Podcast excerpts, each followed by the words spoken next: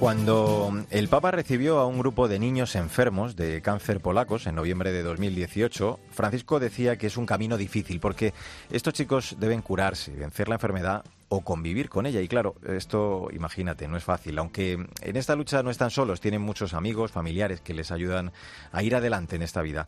Además, Francisco decía que no hay dificultad en la vida que no se pueda vencer. La victoria es diferente para cada persona. Cada uno vence a su modo. Para vencer es lo ideal, es el horizonte para seguir adelante y por eso les animaba a no perder el coraje. En esa lucha contra esta enfermedad, junto a los más pequeños, está volcada precisamente la iniciativa de la que vamos a hablar en estos primeros minutos de Artesanos de la Fe.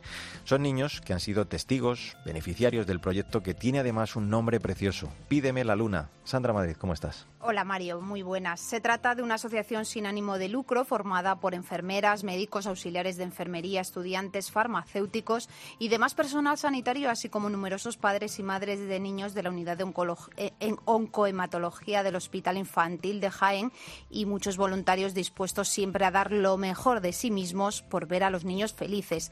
El deseo es que los niños sean los protagonistas de sus propios sueños, que sonrían y que se les olvide, aunque sea por unos instantes, que están malitos, que no vean el hospital como un lugar hostil donde van a pasarlo mal, sino como una segunda casa donde se les atiende, cuida y juega con ellos. Precioso proyecto que surge además, Sandra, de la mano de nuestra invitada, Marisol Escribano. Sí, eso es. Quien en su larga trayectoria como enfermera en esta unidad siempre trato de conseguir los sueños de los niños, por difíciles que fueran. Ahora ya jubilada, sigue acudiendo cada día al hospital.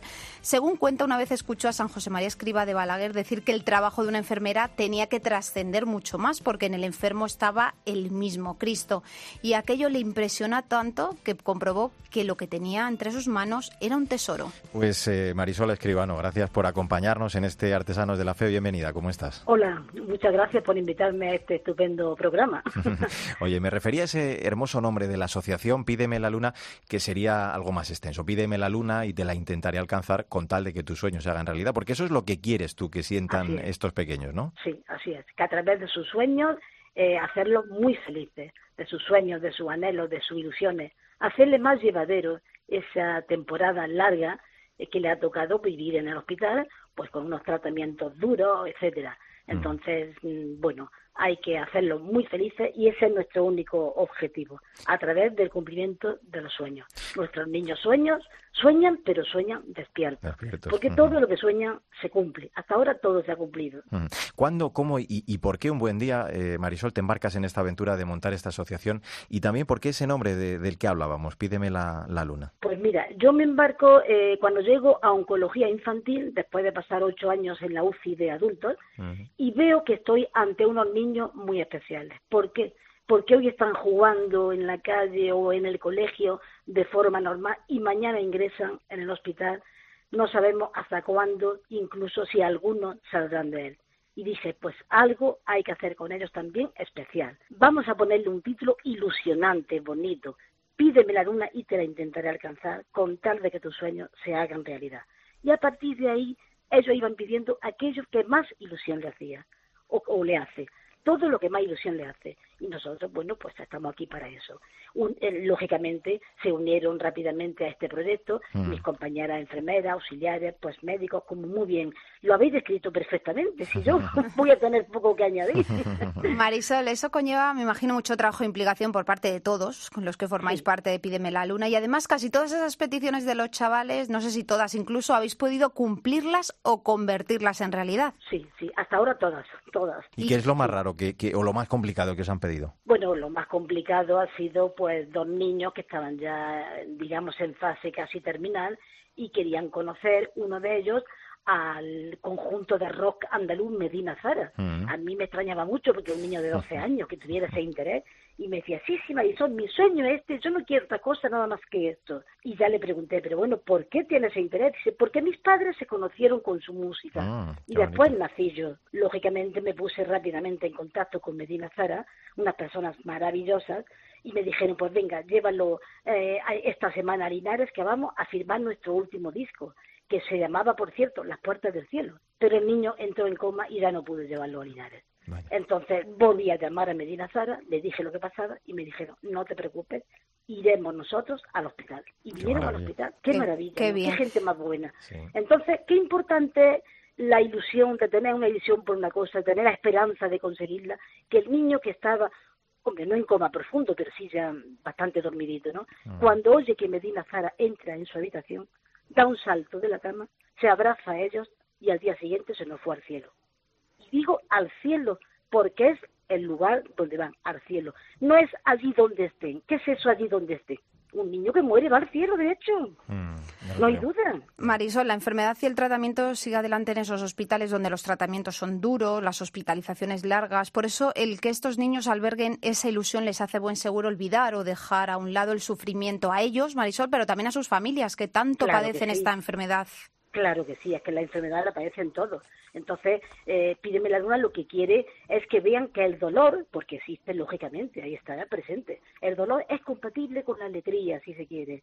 Entonces, eso es lo que nosotros pretendemos, que no vean el hospital como ese lugar hostil donde van a sufrir y ya está. No, sino es el lugar que es su segunda casa, porque van a estar allí mucho tiempo que, le tomen cariño, ¿no? Porque estamos todos pues pendientes de ellos, ¿no? Las enfermeras, los médicos, todo. Aparte de nuestro de nuestra profesión, pues como te digo, trasciende más allá de, del ámbito hospitalario, ¿no? Mm. Escuchándote me da la sensación que, que tú ya has conseguido la luna, porque ¿qué, ¿qué, te aporta a ti en lo personal? ¿Qué, ¿Qué ha supuesto, Marisol, para ti la creación de, la, de esta asociación de la que estamos hablando? Me aporta todo, porque me siento con la vida súper llena y eso es lo importante. Y verdaderamente yo estoy harta de comprobarlo que cuando te olvidas un poquito de tus cositas, que a veces no tienen importancia ninguna, y piensas en lo demás, desde luego la vida te cambia, la vida te cambia. Y eso lo he aprendido yo eh, precisamente de San José María Escribá es, a mí me ha aportado, pues bueno, pues eh, la felicidad más grande, ¿no?